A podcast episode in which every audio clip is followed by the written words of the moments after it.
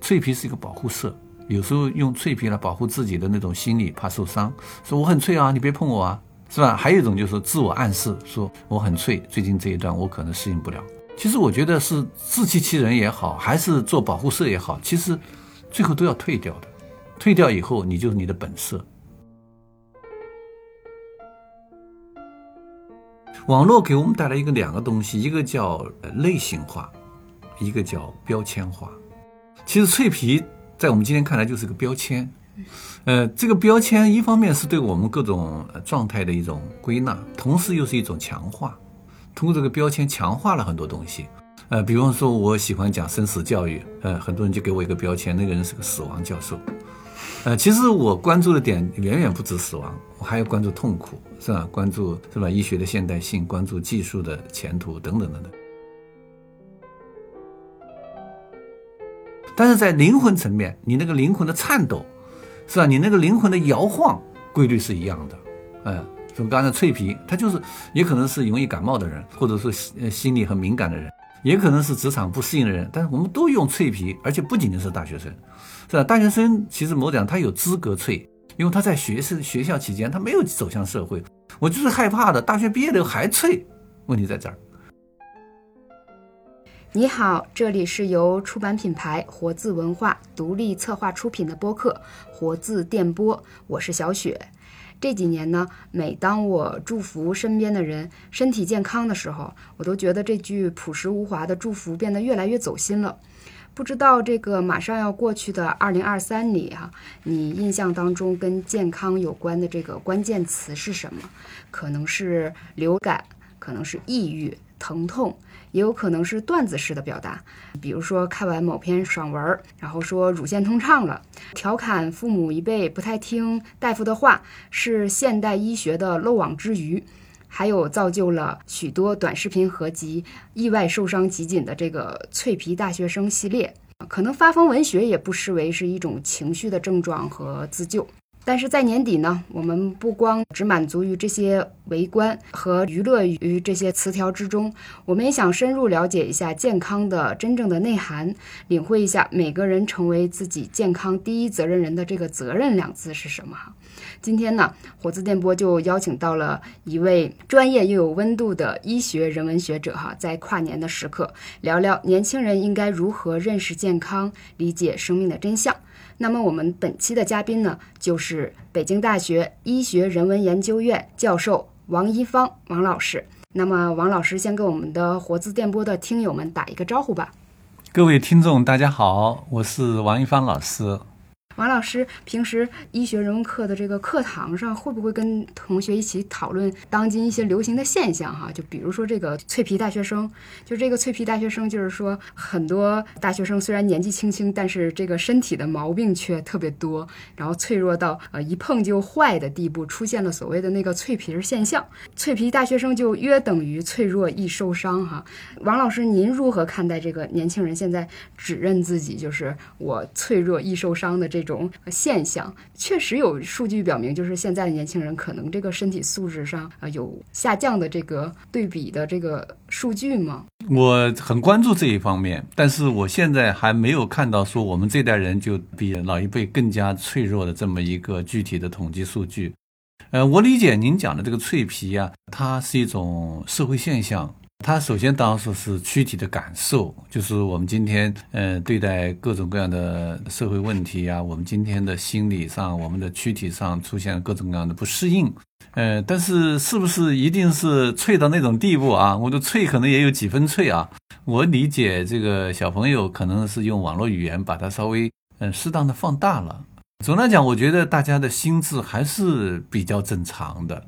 呃，如果要追溯有没有一点点这个不适应，或者因为呃这种不适应把它命名成脆，我是这么理解的。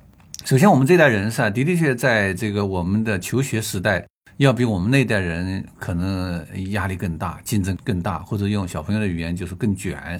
因为我们那时候可能这个中学教育啊，带有一种相对自由的，呃，甚至放羊式的管理，没有那么严厉，也没有那么严格。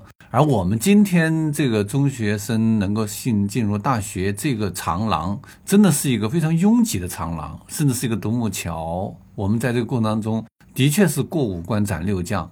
这个过五关斩六将给我们的这个带来的印象，可能是遍体鳞伤。嗯，哎，这种遍体鳞伤的话，我理解的话就是社会知识体系。呃，虽然我们的家长是很关心我们的，呃，给我们提供各种的营养啊，包括各种各样的这种生活的便利啊，但是还有一条很重要的，就是对他们的心理成长这一块的眷顾可能还不够。因为我们的家长那一代人是吧，似乎没有这么多的这种敏感，所以觉得这种事儿你自己会调整好。我觉得它是个身心问题，先有身的一些小的感受上的不适应，但是最主要是心理的投射以后把它强化了。所以如果严格讲，这是种心身疾病，是心理的因素放大了躯体的这种所谓的这种不舒服、不适应，或者讲的脆皮的感觉。其实我们讲的，按照我们医学上有个提法叫躯体化。什么叫躯体化？就是比如说我们的同学。经常跟我讲，我要给他做论文。他说：“王老师，我今天头疼。”我就琢磨这个头疼，他真的是头疼吗？是哪根神经疼？是头疼哪个部位疼，或者大脑哪个区域疼？其实都不是。他给我讲的头疼是吧？其实他包括对我对他的要求，可能是一种抗拒，或者他现在在他的那个节目谱系里面，他可能没有优先考虑我的问题。嗯，所以他用头痛这样一个躯体化的症状来表达他的心理上的不接纳我的任务。还有一种就叫上火，也是这样的，是吧？头痛上火都是躯体化的这种反应，包括还有棘手。嗯，当然还有人说我戴了一条荆棘项链，就这个戴项链都是戴那个珠宝项链、宝石项链，是吧？或者说金项链、银项链，他怎么会戴荆棘项链？其实它是一个社会隐喻。什么叫社会隐喻呢？就是。他其实是面对这个社会的这个波涛汹涌的这么一个五光十色的，既有诱惑又有压力的这么一种状况的一种彷徨。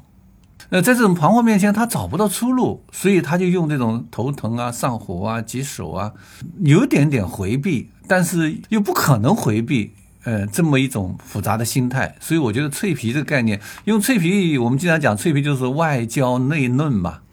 就是外面是好像似乎是身经百战那种，是吧？我这个什么都能应付，但是其实内心是很脆弱的，很柔软的。我就觉得就是内外的这种不平衡、不适应。嗯，总的来讲，我觉得如果说让我们老人来讲，他就是严格讲，他就是社会适应性的问题。嗯，或者在那个呢，就是我们讲的，你跟这个世界是友好嘛？我们经常提倡叫跟这个世界友好相处，跟这个环境友好相处。啊，跟我们的这个工作的场所、就学的场所，包括我们的呃看不见的这样一个所谓的自媒体的这种呃微信群啊，各种各样的，有没有一种天然的那种友好相处的那种理念很重要。如果说你带那么一丝丝的隔阂，带那么一丝丝的这种抵抗的话，你这种脆皮现象就可能会越发明显。可能是脆皮现象是这样一种社会表情。我不知道您的理解是不是这样的？我觉得是一种社会表情。他当时用了一个非常形象的、非常具象化的这么一东西，告诉我，我我其实在这里面我受伤了，或者这个受伤伤的还不轻，哎，或者说这种受伤我们之间的评价有距离。您认为我没受伤，其实我已经受伤了，啊，就像抑郁一样的，是吧？可能医生看来你仅仅是一个神经衰弱，但是他看来说哪是神经衰弱？我现在吃不下、睡不好，我是我整个的都是抑郁了，我崩溃了。是吧？就是从神经衰弱这么一种躯体化的描述，可能医生想保护你，不想让你觉得你的呃很严重，因为我们医生有时候就用这种神经衰弱来搪塞过去，就是哎你没问题，你就神经衰弱。他其实是想让你做无病化的这种自我暗示，因为疾病它是一种罪感的过程，就是我生了病以后，其实不光是我需要照顾我软软弱，其实它其实还有一种这个从疾病心理讲叫做罪感。就觉得我生了病，我其实是我跟正常人比的话，我有一种罪感。还有就是我们讲逃避感，就是生病以后的两个心理：罪感和逃避感，而不是简单的说生了病就是一个所谓的疾病的一个客观化的对象化的一个诊断。我觉得这个脆皮化这个东西很好，它代表的一种就是主体化跟客体化之间的一种张力。我深究下来，我们的这个发明这个词儿的小朋友特别有有感觉，而且特别敏感。呃，你刚刚讲的“敏感”这个词儿，而且特别的有悟性。嗯，他用脆皮这个现象告诉你，你别千万别乱动啊，是吧？就跟那个积木一样的，那个小朋友在堆积木，也许你是吧？他眼睛在看，看着抽掉一根，那个积木全垮了。呃，其实某种上讲，在我们看来，说这个积木堆了这么久，怎么可能抽一根就垮了呢？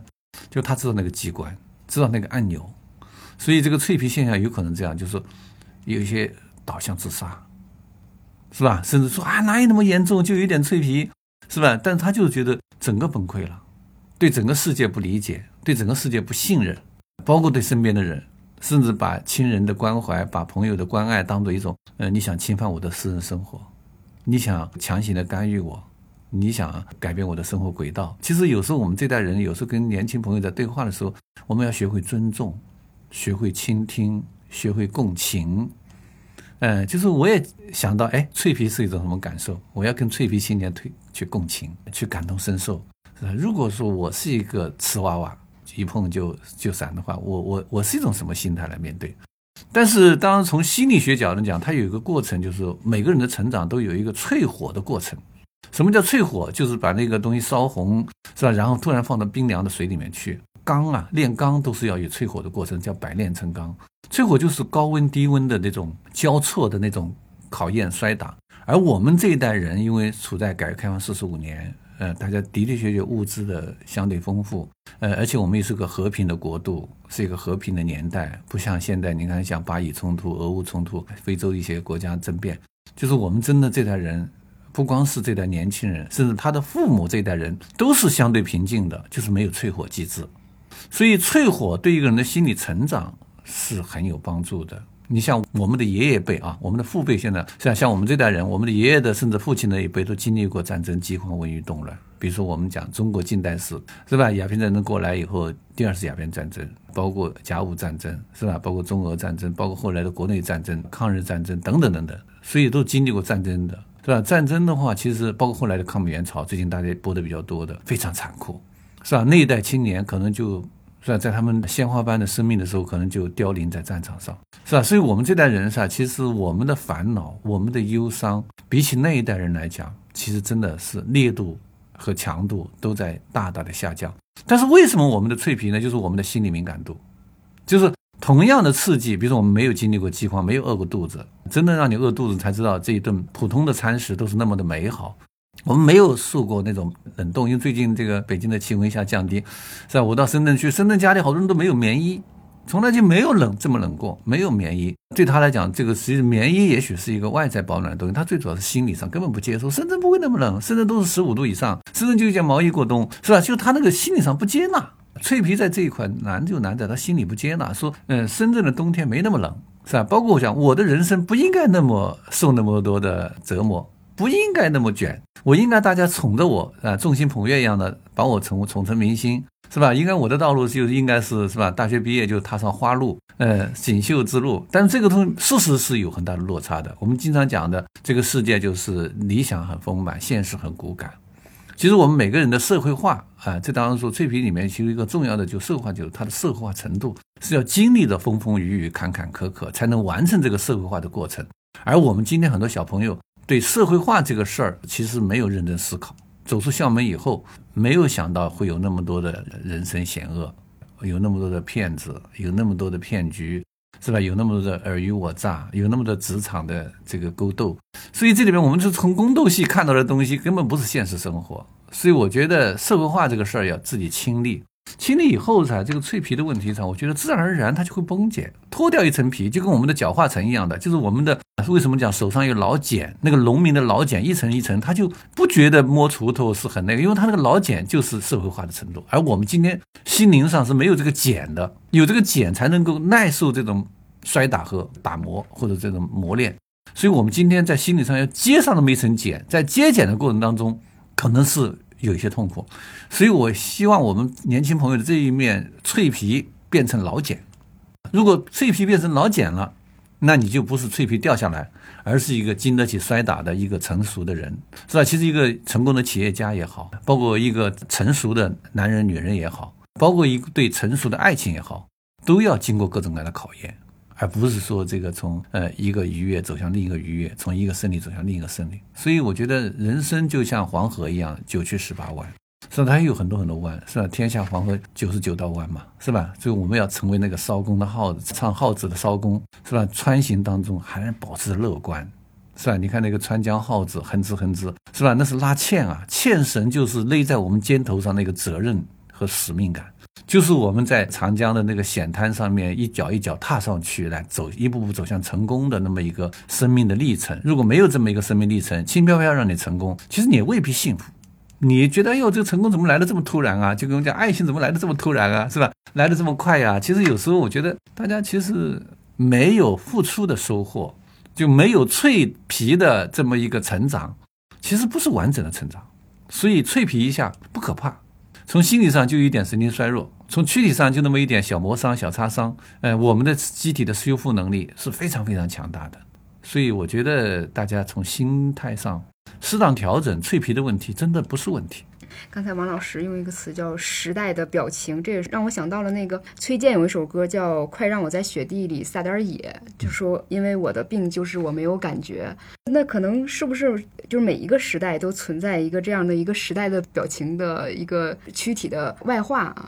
我觉得我们这一代年轻人会有一个另外的一个渠道来发布讯号，就是我们在网上呃有这个云呃。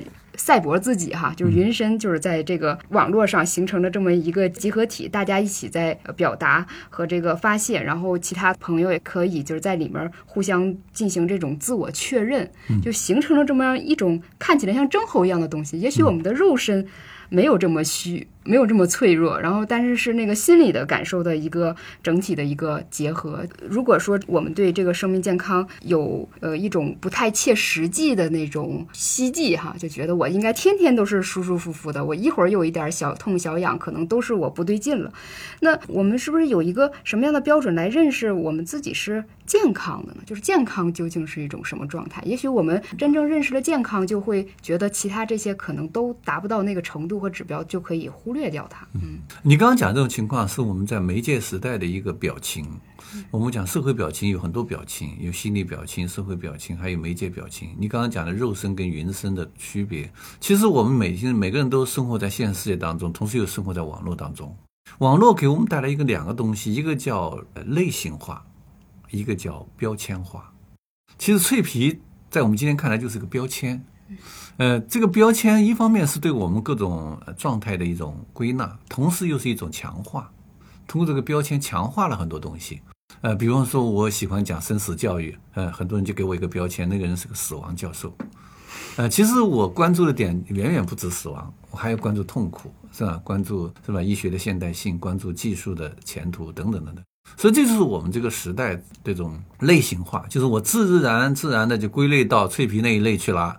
呃，自然就归纳到反脆皮那一类去了，是吧？或者我可能就是一个非常坚强的这个坚果，或者是一个开心果，是吧？我也可以分类归到那个类型当中去。你刚刚讲的这个类型对我们的健康的投射，首先我觉得这个躯体的健康那是可以用这个体检指标来衡量的，就是你如果说你脆皮，你你就认认真真跑到医院去做个体检嘛。我认为你们这些指标有点小漂移，那都不算问题。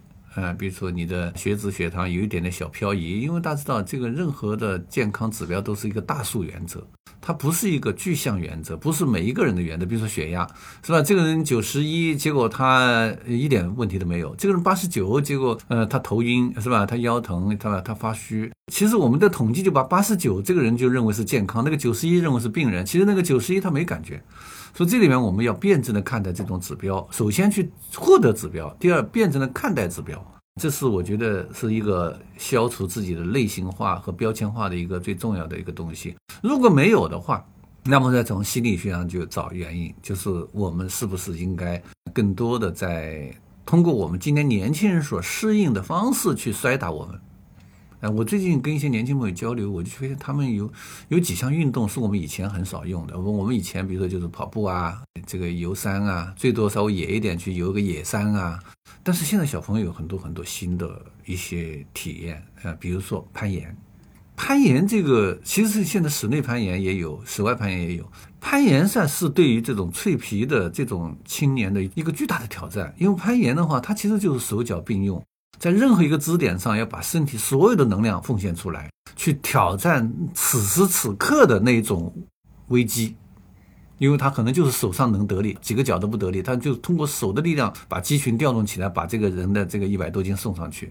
我觉得攀岩这件事儿呢，可能跟那种踢足球那种群体的默契还不一样，它是一个个体的一个奋斗，同时一个静默的思考，就是我怎样去克服我自身的弱点。因为比如说踢足球、打篮球，互相还有一个默契，说我打得很好，你不给我配合，结果没打赢了，是吧？但是攀岩不是，攀岩是一个独自的运动，同时一个独自的思考。这一点上，我就觉得，如果有脆皮感或者有脆皮类型或者脆皮标签的呃年轻朋友，可以去做攀岩。尤其攀岩上有一种过程快感，他一旦沉浸进去了，大脑高度集中，他会忘掉我是不是脆皮。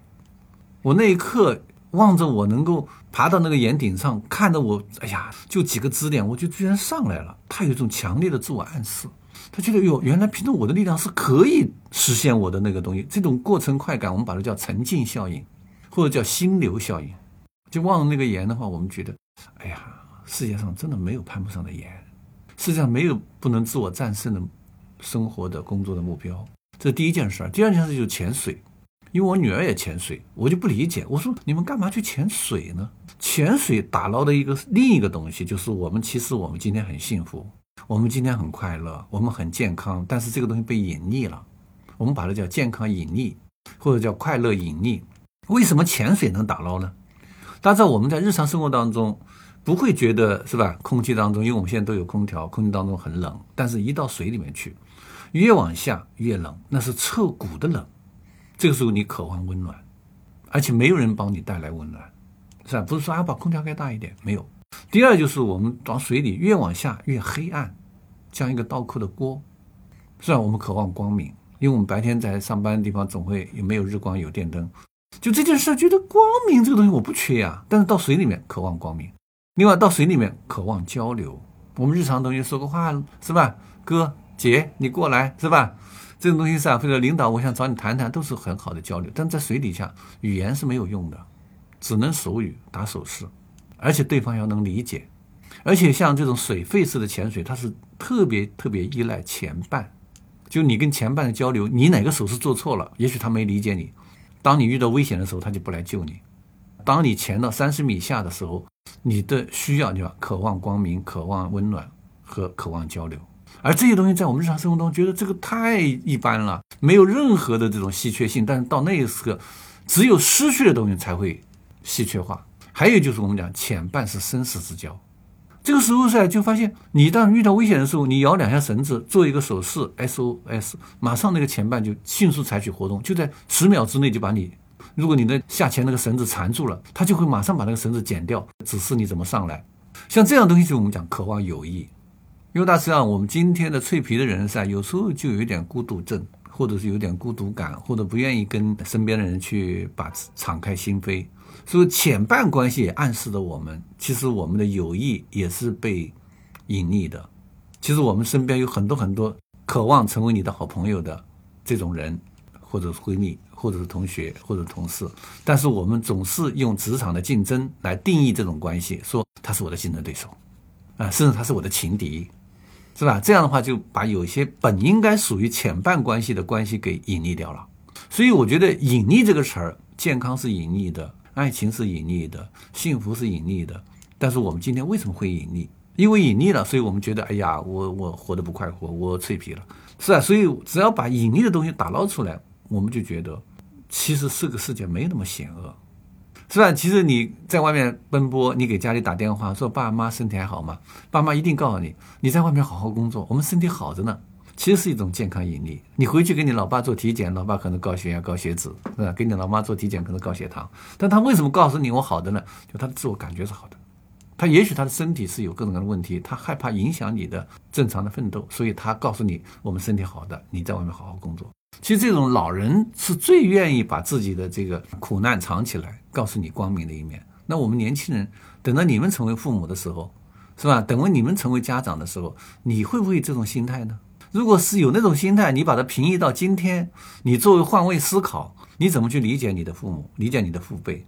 他们那时候吃的苦，他们扛住的生活，其实远比我们扛的要重。所以我觉得，只有肩上有重量，才会知道这个脚下有力量，手中才会有办法。我们现在很多人为什么就是无病呻吟说脆皮，其实还是肩上没有使命感，没有真正意义上的能够让你能够。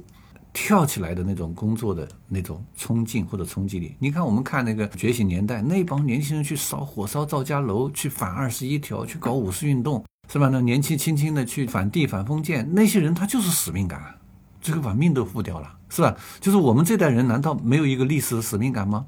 或者没有一个家庭使命感吗？或者没有一个个人的使命感吗？其实使命感可以分割的，不是说我一定要是为为某种这个政治图腾去奋斗，就是你个人应该也要定个目标，这个目标把它框定成在一个框架里面，然后你用潜水的办法去面对它，用攀岩的办法去面对它，这样我觉得脆皮的问题真不是一个问题。首先就为王一帆老师这种对年轻人深深的理解所感动，就是您说出了很多就是我们自己心里的那个话，甚至是无法自己清楚的表达的这一部分哈。也从您的这些分享当中，我们体验到了这个您的这个医学人文课内容的这种丰富哈。您也是国内最早讲授这个死亡。呃，这课程的教授哈，就像您刚才说的这个死亡教授，那我想知道，就是您在呃 B 站上也开了一门这个生命真相北大医学人文课嘛？这门课的一个内容是您在就是课内的这种医学通识课程当中延伸出来的吗？在线上和线下就是去讲授这样的内容，您觉得他们有什么不同？我是这样想的，其实北大的学生和校外的学生。他们没有本质区别，呃，我们没有说北大的学生有优越感，我在北大要特别为他们备课。其实这门课的一个最初的这个雪球心就是生命的体验。呃，我经常跟我们北大的学生，包括外面的学生讲说，其实我们每个人来到这个世界是有很多生命的体验。比如说你牙疼，这是一个最基本的生命体验。牙疼不是病，疼起来真要命，是吧？小时候就会牙疼，或者头疼，或者胃疼。是吧？包括我们要到医院去看病，看病觉得这个排队挂号特别啰嗦，特别麻烦，或者要见一个好医生的话，要约很长时间。其实我们就是我们讲的，包括住院，包括我们讲有些人要做手术，阑尾炎，或者说什么，或者说哪怕就是一个拔一个牙，其实这些东西就是生命的体验，就是我们来到这个世界上就要面对我们身体当中出现各种各样的警讯的一种反应，或者是一种本能的反应。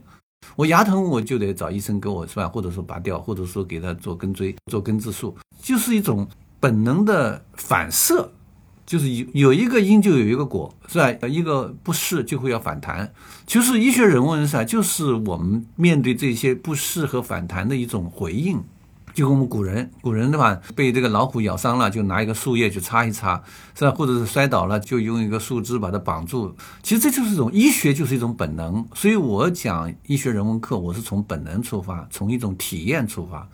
因为当我们今天的医学很发达了，我们的体验就更加可能丰富。一个是对疾病的体验，第二个是对医学的体体验，第三对医生的体验，还有就是对我们的医疗制度的体验，是吧？包括我们的保障体系，是吧？我们生了病以后，如果说年轻发现有肿瘤，是吧？我能不能负担这个医疗费，是吧？我能不能报销多少？其实这种各种各样的体验就汇成我们的所谓的健康观、所谓的医学观、所谓的生死观、苦难观，就回到那个脆皮，就是苦难。和脆皮的关系就出来了，健康跟脆皮的关系就出来了，或者脆皮跟医院的关系又出来了。我是不是真的有病，或者假有病？所以这里面上，我就觉得从只有从体验出发，才能真正走进我们学生的这种真实的世界。因为我们不是在建构一个所谓的知识天地或者知识的宫殿，因为那种知识的东西上，现在大家网上很多很多知识，你在一百度各种各样的知识都有。比如说这个病是个什么原因，是该找谁，这是知识。我觉得我们这门课在传授一个什么东西呢？我在开篇讲过，我们不是信息，也不是知识，我们是 understanding。understanding 当英文我们把它译成理解，但是我不是这么理解，是吧？under 是在什么之下，standing 是站在那里，大家都理解这个，就跟中国人造字一样的，患者的患者是一串心事，就我们怎么去倒那串心事，怎么去处理那串心事，understanding 就是一种站队，就是我生了病以后。我应该是怎么站队？当然，这里面很多年轻人说，我选择科学主义的站队，是吧？我就站在科学的立场上，请这个医生用科学的办法告诉我这个病是什么什么原因，是吧？是什么什么病毒，啊？是什么什么这个体内的这个内内平衡失调？这是科学站队或者技术站队。我是做手术还是什么打钉子或者什么？那是一种技术站队。其实背后还有哲学站队，还有就是我们讲的这种文学站队。呃，所以我这个课，朋友们认为有点价值，就是我超越了科学战队，超越了技术战队，来完成一个哲学战队。就是哲学战队，就是我们讲它是一个意象，就是我们讲科学讲真相假象，但是王老师在课里面讲了很多幻象。其实我认为脆皮也是一种幻象，你说是真的，也可能是真的；你说是假的。很多这个意志坚强的什么战斗英雄，在人家在战场上打断一条腿还在那里战斗，你说你脆皮算什么东西是吧？是吧？人家就觉得你好像这个无病呻吟，是真还是假，在这里不重要。就是我觉得它是两个东西，这是哲学文学化的，它是一个意象，是一个主观意志在带来的东西。另外就是它是个幻象，在幻觉当中他觉得有，那就是有，包括心理幻象，杯弓蛇影，就是那个弓就射到那个杯子里去了。是吧？所以这就是意象。所以我们今天很多很多的生命现象，它不是一个简单的真相假象，它是意象，是幻象。我们只有这样来看待它的时候，才觉得这个东西很丰富，而不是把它简单的变成一个，是吧？那个感冒。白加黑，白天吃白片，晚上吃黑片。其实白片跟黑片的差别在哪呢？就是黑片里面有安眠的那个扑尔敏。是吧？有时候有些人过敏，我就让他建议他白天吃黑片。那病人眼睛斜着看着我说：“怎么让我白天吃黑片呢？”就违背他那个标签化。只有你因为是过敏体质，你白天就应该吃黑片，是吧？就这个东西是是有道理的，是要调节的，而不是是一个机械化的运动。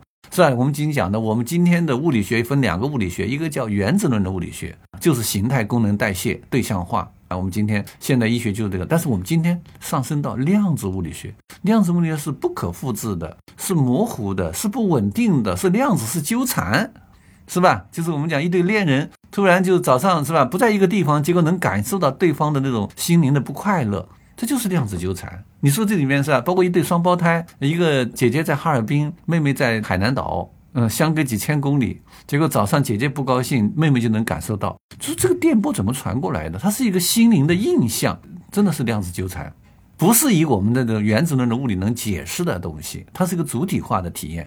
所以我这里面讲了很多哲学概念，实际上就是主体化，而不是完全的客体化，是吧？甚至是主客坚信。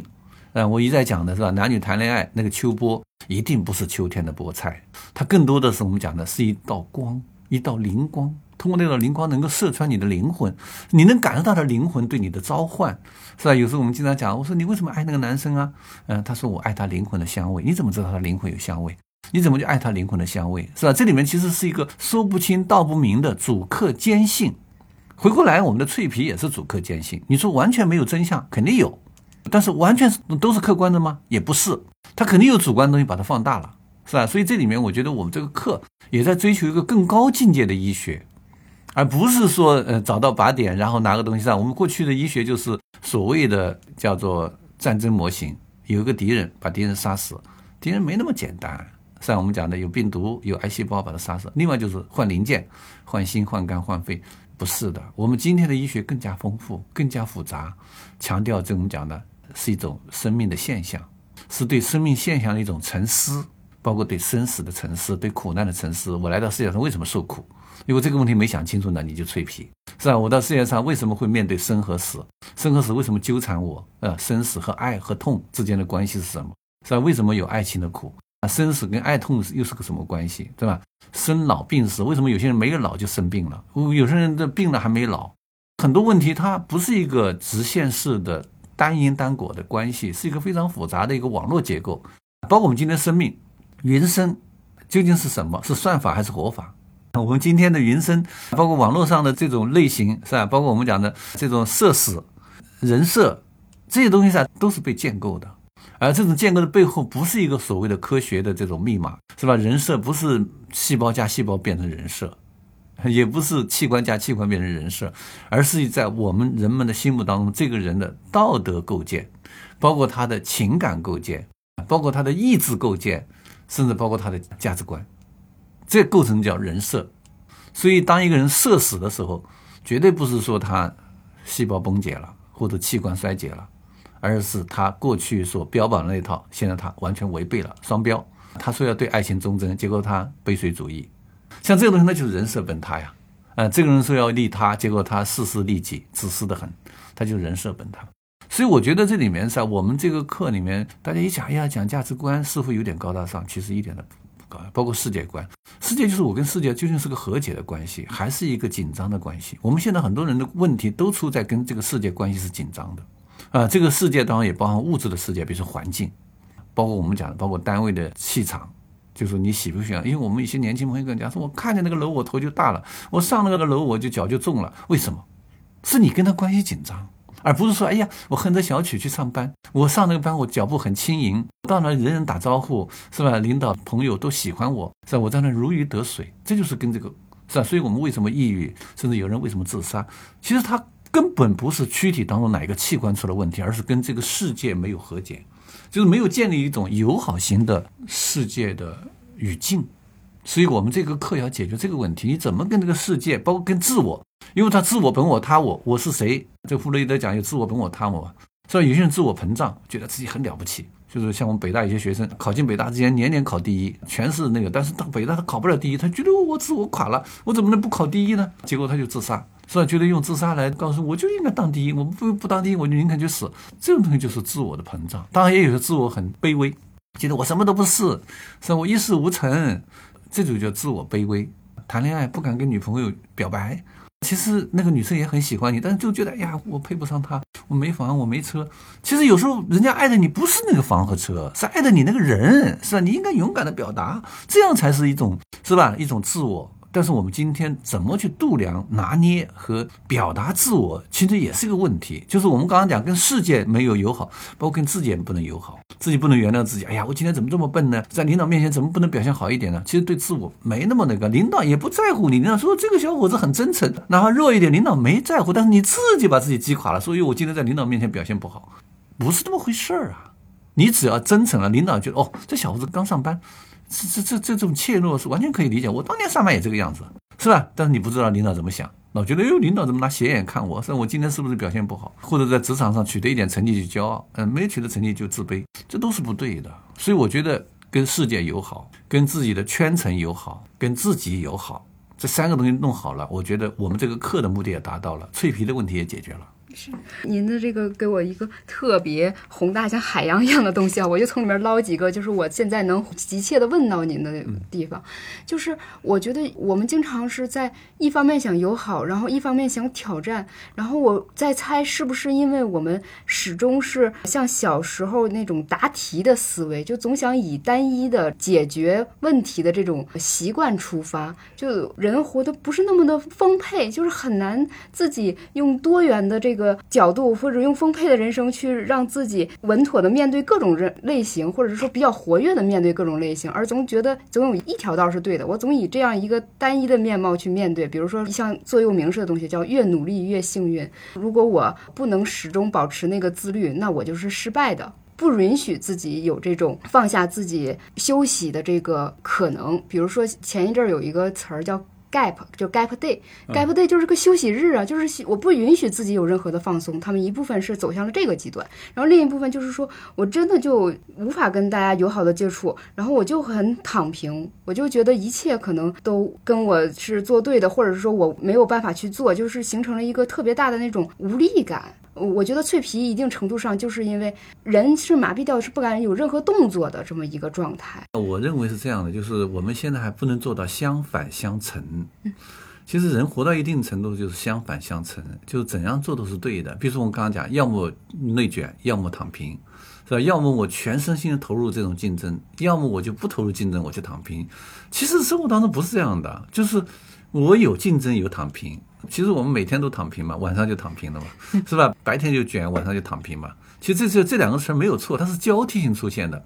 比如我刚刚讲的适应跟挑战，就有些人噻来到一个单位就特别想适应，跟领导搞好关系，跟同事搞好关系，跟上下级搞是吧？跟自己的部下搞好关系，就他永远在适应，适应到最后噻，恰恰是不适应，人家觉得你太刻意，你假，是吧？领导也觉得你假。同事也觉得你假，是你的部下都觉得那个人假模假样。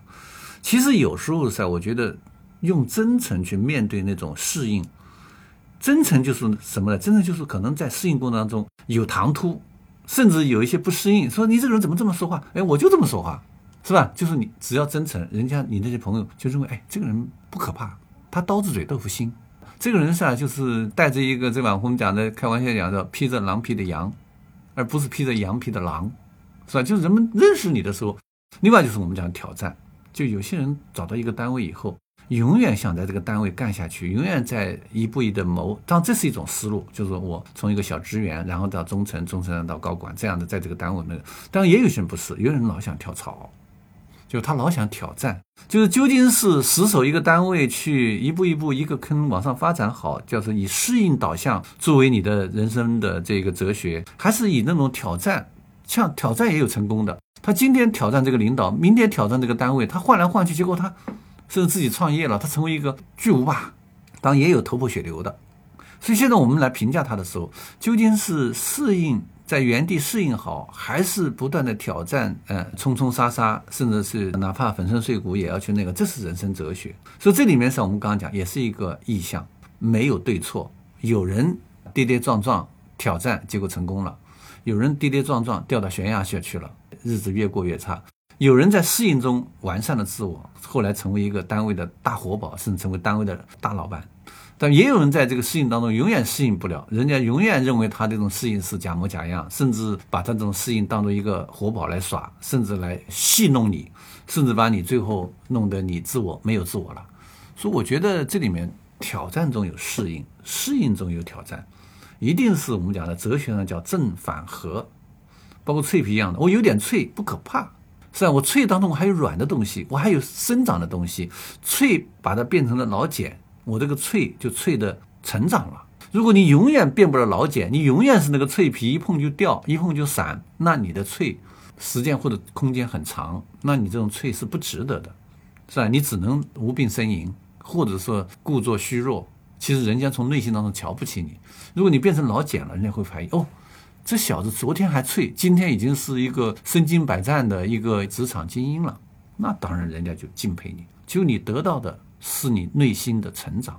其实我们每一天都在收获成长，不见得以功利作为标准，或者说我升职了，我提薪了，是吧？那当然很重要啊，我不是说反对这个东西，但是我自己来评价我自己的成长，在现阶段成长，不以这种升职和提职作为那个，但是我积累到一定程度，一定是这个东西会自然而来的，在销售。在研发上，我就是做的最好的。即使这个领导有眼无珠，那总得有有有能够认清楚，不然的话，这个企业是没法发展的，这个机构是没法。如果都是颠倒黑白的话，这个企业，但是一旦有人认识我价值的时候，或者我换一个地方让人家认识价值的时候，就这个老板就是有眼无珠，他就对我有偏见，那我就选择一种挑战式的东西，我不是适应式的，就是我改变我那种人生策略，我不以适应作为的主旋律，我以挑战作为主旋律，是吧？老子不干了，用脚投票还不行吗？是吧？就这样的情况下，你的。我们经常开玩笑，是金子总会发光。你那个脆皮掉掉，里面是金灿灿的东西。脆皮是一个保护色，有时候用脆皮来保护自己的那种心理，怕受伤，说我很脆啊，你别碰我啊，是吧？还有一种就是自我暗示，说我很脆，最近这一段我可能适应不了。其实我觉得是自欺欺人也好，还是做保护色也好，其实最后都要退掉的。退掉以后，你就是你的本色。我猜有些听友在这中间会不会听一会儿，然后关掉哭一会儿，然后再接着打开听王一芳老师这些分享哈。我想知道王老师，就您在课上也曾经说过哈，说您这门课是不会开病的方子，开哲学的药、精神的药和文学的药。这几味药如此重要哈，是您自己就是在众多的这些爱好当中，然后串联起来自己发现，还是这个学科的一个特色？您自己有一个什么特别的一个经验吗？就是怎么能认识到这几项东西对我们是如此重要的？中国人有两个成语，一个叫灵丹妙药，它的那个形容词一个是灵，一个是妙。就灵和妙一定不是物质性的东西，它是高于物质，来源物质高于物质的。另外，中国人还有一句话叫“心病还需心药治”。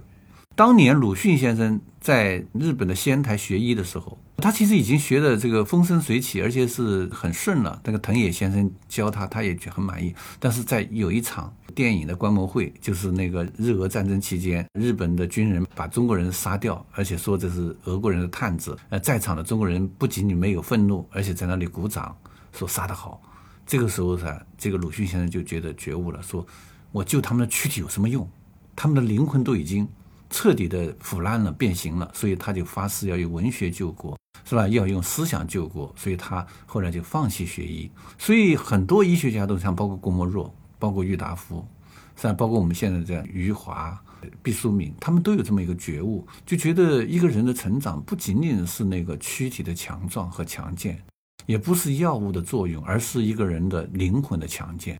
所以我觉得开这些药上，我不是说要跟那些医院的医生拧着干，说你要开那个药，我就非要开这个药。因为某种意义上讲，那个药很重要。你比如说你感冒了，吃个白加黑还是很重要的。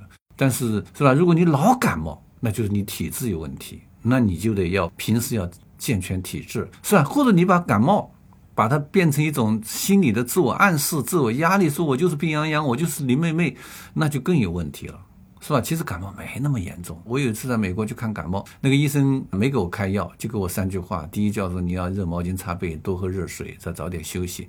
我这很奇怪，我说你怎么不给我开药呢？是啊？他就说了一句话，让我这个记住一辈子。他说吃什么药？吃药七天，不吃药一周。我回去想，七天不就是一周吗？是吧？后来他跟我讲了，说感冒是一个美学，是吧？感冒首先是锻炼你体内的免疫力，因为体内养了那么多的国防军，什么白细胞、什么免疫细胞、什么巨噬细胞、什么淋巴细胞，就这个是要动员的。你感冒就把它动员出来啊！你不动员，是吧？你说你病殃殃的，为什么你你你老病呢？就是因为你体内的免疫力没有激发，没有的感冒，是吧？一年得一次感冒是很正常的，它就激发你的免疫力。第二。检讨你的生活方式，感冒有诱因，比如说你今天淋雨了，是吧？今天你外面伤风了，你早上去晨练的时候你没有保护好脖子，你没有戴口罩，或者说你你今天这个在哪个地方把这个脚给弄湿了，那个寒从脚上起，那个脚弄湿了以后，结果你没有换袜子，没有换鞋，这些东西你要检讨啊！你以后碰到这事儿你就不要强撑着，你赶快找个地方把袜子换了，把衣服换了，是吧？淋了雨把头给吹干，这样的话检讨你的生活方式啊。第三个，他说感冒是让你以病人的名义来接受亲人的关爱，是吧？因为你感冒了，躺在床上喝的姜汤，是吧？而且打了喷嚏，而且这个精力不好，你的家人都来看你，甚至你的男朋友、女朋友都来看你，哎，这样觉得，哎，人间还是很美好。所以他讲这三条，我觉得真的，他没有一条是药物，但是他告诉我们，这个社会的秩序，这个社会的建制，就不是单纯的用那个物质的药。而是一个多元的药，所以我开的这个药，嗯，这个我觉得真的你要开那个药，你到医院去开，因为现在分科分得很细，是吧？我们的协和医院都分成八十几个专科，是吧？你不是那个专科就开不了那个药，那个药怎么吃，这个吃多长时间，是吧？哪个药跟哪个药配在一起吃，都是高度职业化的问题。而我们作为一个网络课，不可能面对那个高度职业化的问题，说我就是什么什么哪个亚型，是吧？我就是某某个某个什么东西，那个东西上你要到。专科医院求助于专科医生，但是在灵魂层面，你那个灵魂的颤抖，是吧？你那个灵魂的摇晃规律是一样的。嗯，就刚才脆皮，他就是也可能是容易感冒的人，或者说心心理很敏感的人，也可能是职场不适应的人。但是我们都用脆皮，而且不仅仅是大学生，是吧？大学生其实某讲他有资格脆，因为他在学生学校期间他没有走向社会。我就是害怕的，大学毕业了还脆，问题在这儿。是啊，所以我觉得，呃，有脆皮的大学生，你们也不要紧张。我在大学期间有资格脆，是吧？嗯，就是就就你就脆就脆吧，反正因为大学的生活比较单纯，老师也比较单纯，同学关系也比较单纯，你就脆去吧。但是你一走上社会就不能再脆了，你要把脆皮变成老茧。就是在脆皮以外，不知道是不是衍生出来，就当我们意识到自己脆皮的时候，就开始了一种养生的生活啊。就是现在有一个情况，就是各类的那种营养素，它就。说是使用，甚至有可能是滥用啊！就现在有一种，好像懂得越多，就觉得不舒服的地方可能就越多。比如说，我们现在用一些词儿来形容自己，开始。器官化，或者是说症状化，比如说什么乳腺通畅了，说尴尬的时候不说我尴尬，说我尴尬症犯了，嗯，就是这种来回混用的感觉。近些年来，我们这个身体观念是有所进步吗？是知道的这个症状多了，开始互相会这种混用了吗？另外一个就是，当我们很在意这个身体的时候，哈，就咱们这个课程其实，呃，有一节我就很想加一个叫认识营养，就是我们现在很多时候，我不知道是不是资本消费，它披上了这种什么科学的外衣，就来告诉你什么生酮饮食有多好，你要戒糖，你要戒碳水，我们都接受或者是说疑惑过这样类似的话题，觉得好像我少吃这个主食啊，或者是说吃那种所谓白人饭，我就会更健康了。能不能帮我们呃识别或者说校正一下？就我们需要这样的观念保护自己，或者是达 不到保护，就是它是有意义的。是的，这个我觉得年轻人有养生意识，我觉得也不是一件坏事儿，因为我们过去对这个生命啊，只有一条途径叫卫生。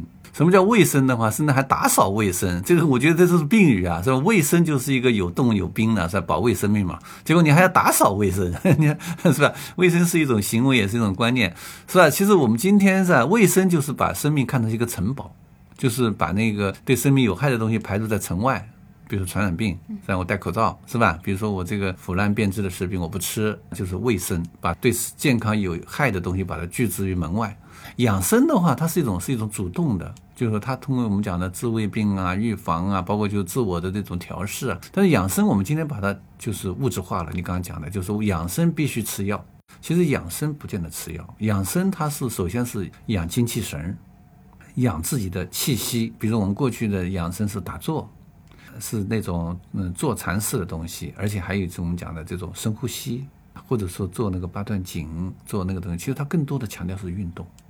而我们今天噻，就把这个运动这一块噻，把它物质化了。因为运动在商家赚不到钱嘛，是吧？当然也可以到健身房去那个东西。但是健身房它是一个有氧运动、无氧运动。其实我们今天更多的是精气神的运动，既有躯体运动，同时又有精神的这种内在的循环，同时也还有这种形体的呼吸运动，是吧？我就觉得这个养生这个概念是吧？其实中国人还有很多像惜珍惜的惜，啊，就珍惜生命。就是我们不要去熬夜啊，不要去，包括像这种暴饮暴食啊，是吧？朋友来了，那个辣的那个啤酒那个东西吃了，其实某讲很坏肚肠的。包括我们今天的小朋友是吧？喜欢这个加冰，其实中国人的肠胃不大适合多加冰，是吧？我们今天我在机场，在飞机上经常碰到说喝什么可乐加冰，那是老外。中国人的胃肠是吧？其实你喝点可乐就行了，不要加冰。中国人叫脾寒胃热，什么叫脾寒胃热？就是他。口里干，就是他，但是他的脾胃是虚弱的。你那个冰吃下去对脾没有好处，你回去早上起来拉肚子，那个东西是很重要的，就是你吸收就会有问题。所以这里面上，我觉得养生这个概念上是一个动态的概念，而不是一个商业化的概念。而我们今天你刚刚讲的一种趋势，就把它变成商业化的概念，甚至还有创造，因为我们大家网络是具有无限的词语创新能力的，呃，把它刚刚变成一种是吧云声的这种呵护。嗯，包括我们今天还有年轻朋友对这种衰老的恐惧，当第一缕白发，当第一道皱纹出来的时候，特别特别紧张焦虑，这是很正常的。白发就是那个体内那个代谢当中那个白色素多了嘛，所以它就出现了白发。白发它不是说告诉你衰老了，而是说头发的代谢出了问题，而不是代表着你这个人走向衰老。而且我们每天都在都在一步一步的走向衰老，嗯，包括皱纹，包括你笑起来就有抬头纹，这是很正常的标志。但是我们今天把它标签化。嗯，所以这里面噻，我觉得一个最大的问题噻，就是不要把养生物质化，养生要把它变成一个身心摄灵的一个调节过程。所以我们中国人叫摄身，摄摄影的摄，这个词儿更好一点。我建议同学们用那个摄身这个词儿。嗯，摄身就是调摄。控摄是吧？自我把握啊，自我对自己有信心。呃，养生的话，一般是怎么把它交给老年人吧？退休老头 在那养养生可以。我们年轻人可以叫护身、牺牲，包括摄身。这样的话，我觉得更适合我们这个年龄段，适合我们今天的那种就是主动健康。刚才回到第一条，就是我们是健康第一责任人，就是我们通过我们的主动的修为，包括心理，包括这个意志，是吧？你不能老。惦记着干坏事，老惦记人家老婆长得漂亮，是吧？中国古人有一句叫“德全不危”，你道德完整，你才会不会有危险，才会健康。正气沉内，邪不可干。所以这里面就讲的道德健康，是吧？道德健康、情绪健康、心理健康、意志健康，最后才是躯体健康，一气呵成的。你如果缺掉哪一个都不行。所以我们的年轻人要注意，呃，修炼、修养，呃，这是我们这个新年可能要大家要反思的一个问题。嗯王老师，我真的有一个就是自身的一个困惑想问哈，就我的朋友，他就是特别能喝寒凉的东西，然后他跟我的呃一个说法是说脾胃是需要锻炼的。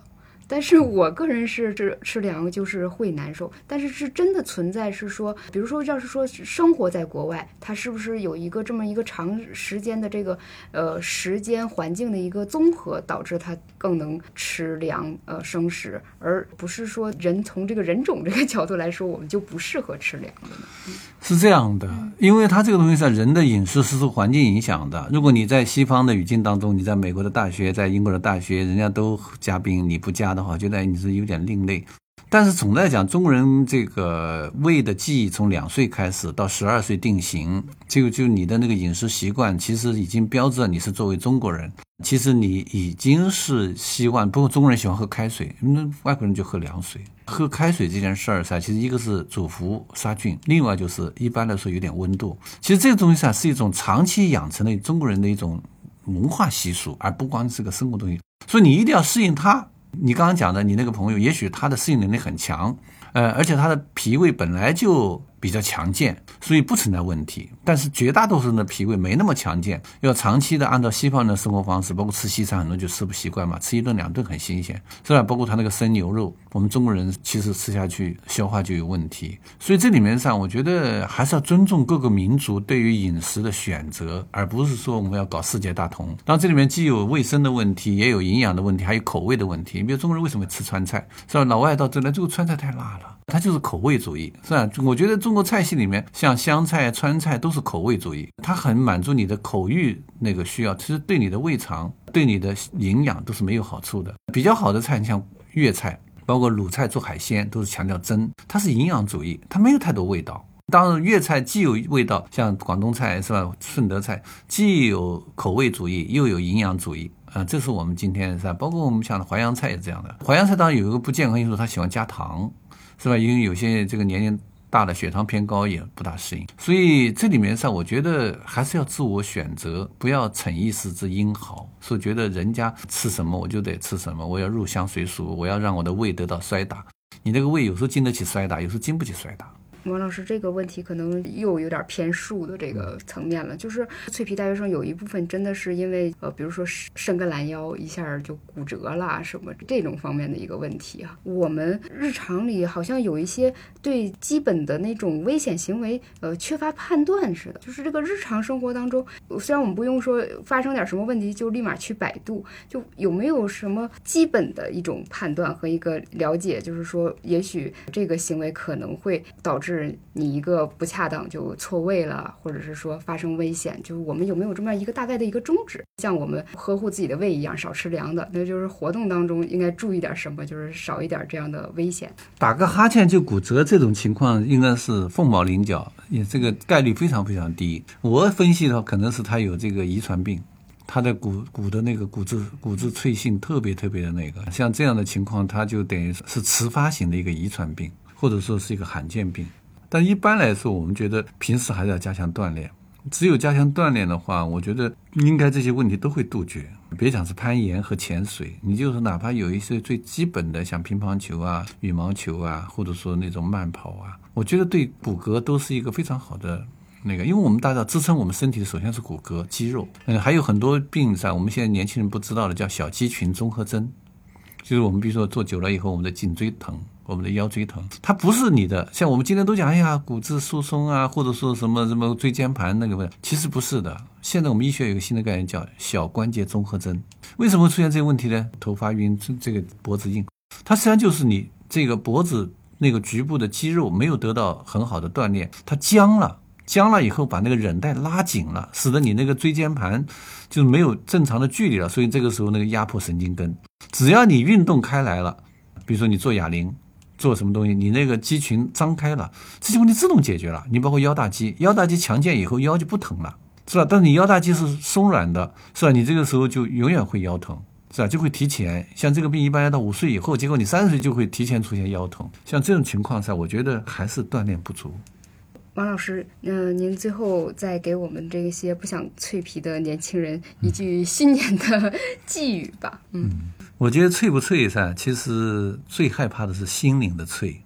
肉身有一点脆，或者性格上有点脆，那是年轻人的青春病，很奢侈。嗯，只有青春才会有这种表象。像我们老年人还很羡慕你们呢。但是如果说心灵上的脆，那个东西是我觉得是要付代价的。所以我觉得我们来年的话，肉身的脆、情绪上的脆，允许它的存在，但是慢慢打磨。但是心灵上要更加的强健，要接受我们这个时代的淬火，接受这个时代的挑战，嗯，成为一群心智健全的人，嗯，成为一个心灵上有高概数的这群人，而不是在心灵上缺钙。心灵上缺钙将是非常非常的危险，同时也不是我们应该接纳的这么一种符号或者是一个标签。关于这个身心灵之间的这个关系，哈，有的时候我们是放大了心里面的感受，忽视了这个身体的感受；有的时候又过分的注重身体上的安全，把心灵给框成一个小小的一个狭隘的区间里，没有活出这个身体的一个自由，哈。那希望在新的一年里，啊，我们的身心灵都会。综合在一起，然后有一个更自由、更有希望、更敢去前进的人生。然后特别谢谢王老师今天的分享。是啊，如果新年大家能够选择一项，包括像潜水啊，包括像攀岩啊，去尝试一下，我很鼓励大家。特别感谢王老师，在众多的这些年终总结里，有一个告诉我们真的要动起来、野起来的一个嘱咐。谢谢。